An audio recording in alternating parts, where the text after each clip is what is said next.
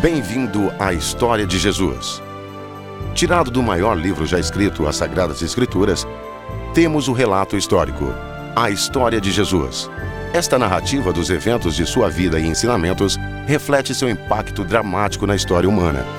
Suas palavras falam com autoridade, propósito e significado. Jesus proclamava ser o Deus Criador, capaz de perdoar pecados e dar aos seus seguidores a certeza de que viveriam eternamente com Deus. Através de sua vida, ele demonstrou seu miraculoso poder sobre a natureza, doenças e, por fim, sobre a morte. O fato de seu retorno à vida depois de morto tem sido celebrado mundialmente como o maior símbolo e promessa de esperança. Através de seus milagres e incríveis ensinamentos, este humilde carpinteiro da Palestina tem se tornado a pessoa mais fascinante de todos os tempos.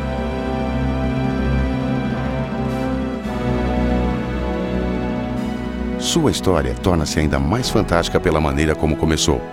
Numa humilde manjedoura de uma vila remota, bem distante dos palácios dos poderosos impérios de sua época. E apesar de um começo tão simples, seu impacto ainda é sentido, dois mil anos mais tarde.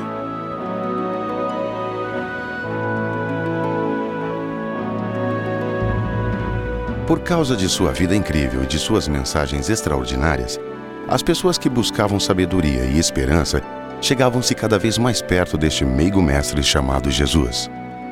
Preste atenção.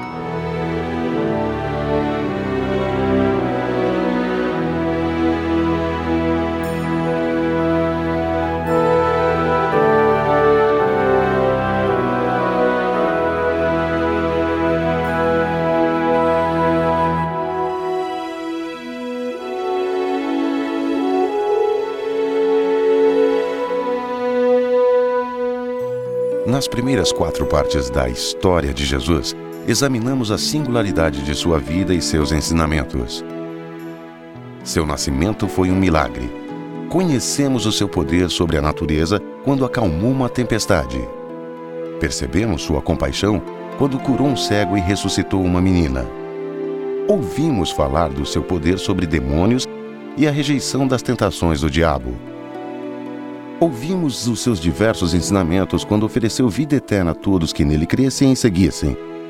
Ele disse que veio especialmente para levar os rejeitados e marginalizados de volta para Deus. Ele disse aos seus discípulos o que cumpriria quando desse sua vida em sacrifício pelos pecados da humanidade.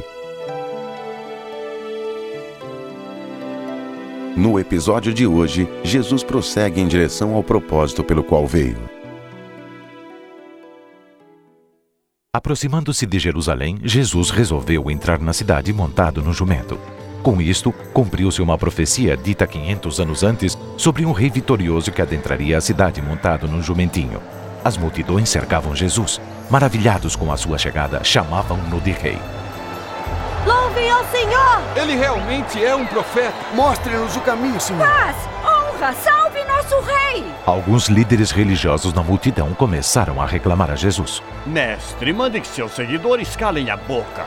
Eu afirmo a vocês que se eles se calarem, até as próprias pedras começarão a gritar. Eis o nosso rei! Ele acalmou a tempestade!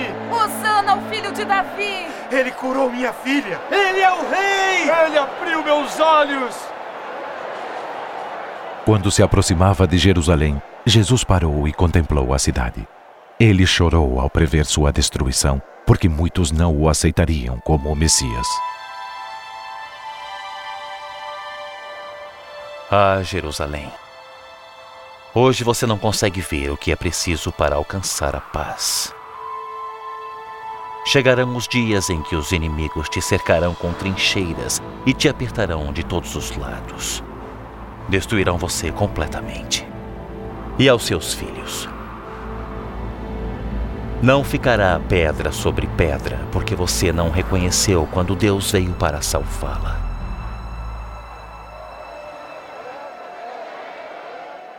Como crescia a popularidade de Jesus, os líderes políticos e religiosos da cidade começaram a se preocupar ainda mais com seus seguidores. Eu ouvi dizer que muitos já o têm saudado como rei. Como rei? Rei de mendigos, prostitutas e ladrões. Já vi esse tipo antes. Vão, fazem pregações, vão embora e são esquecidos. Não seja cego, os seus seguidores crescem dia a dia. O povo o admira. E acha que ele é rei. Deixe-me adverti-los. Se este homem continuar a ameaçar a paz, culparei vocês.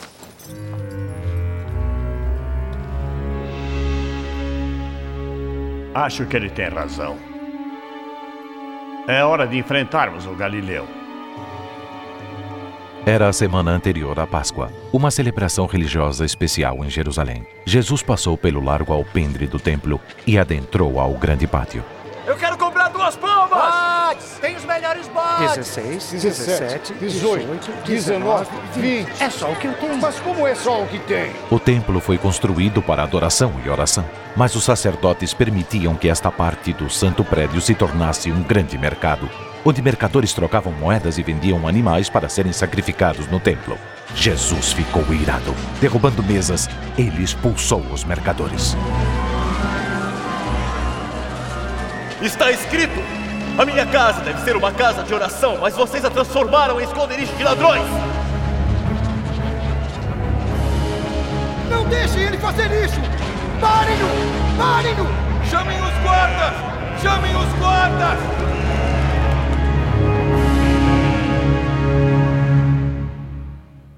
A cada dia, enquanto Jesus ensinava no templo, os sacerdotes e mestres da lei tramavam algo contra Jesus. Certa ocasião, ele parou fora do templo para observar as pessoas levarem suas ofertas de adoração a Deus. Entre os que foram, havia uma pobre viúva que levou somente duas moedas. É muito pouco. Ela não pode dar mais? Afirmo a vocês que esta viúva pobre deu muito mais do que todos os outros. Porque os outros deram do que estava sobrando das suas riquezas. Ela, porém, pobre como é, deu tudo quanto tinha para viver. Naquele instante, um grupo de líderes religiosos se aproximou dele, desafiando o seu direito de ensinar e fazer milagres. Diga-nos, com que autoridade você faz estas coisas? Quem te deu esta autoridade? Eu também farei uma pergunta. Diga-me quem deu autoridade para João batizar, Deus ou os homens? Os líderes sussurrando discutiam entre si os feitos de João Batista. O que vamos responder? Se respondermos que foi Deus, ele vai perguntar: por que não acreditar em João? Mas se dissermos que foram os homens, a multidão vai nos apedrejar, porque eles acreditam que João era o profeta. Não sabemos quem mandou João batizar. Então eu também não digo com que autoridade faço estas coisas. Conhecendo a desonestidade dos líderes religiosos, Jesus os ignorou e passou a contar uma história. Certo homem plantou uvas em suas terras e as arrendou aos lavradores. Depois foi embora por muito tempo.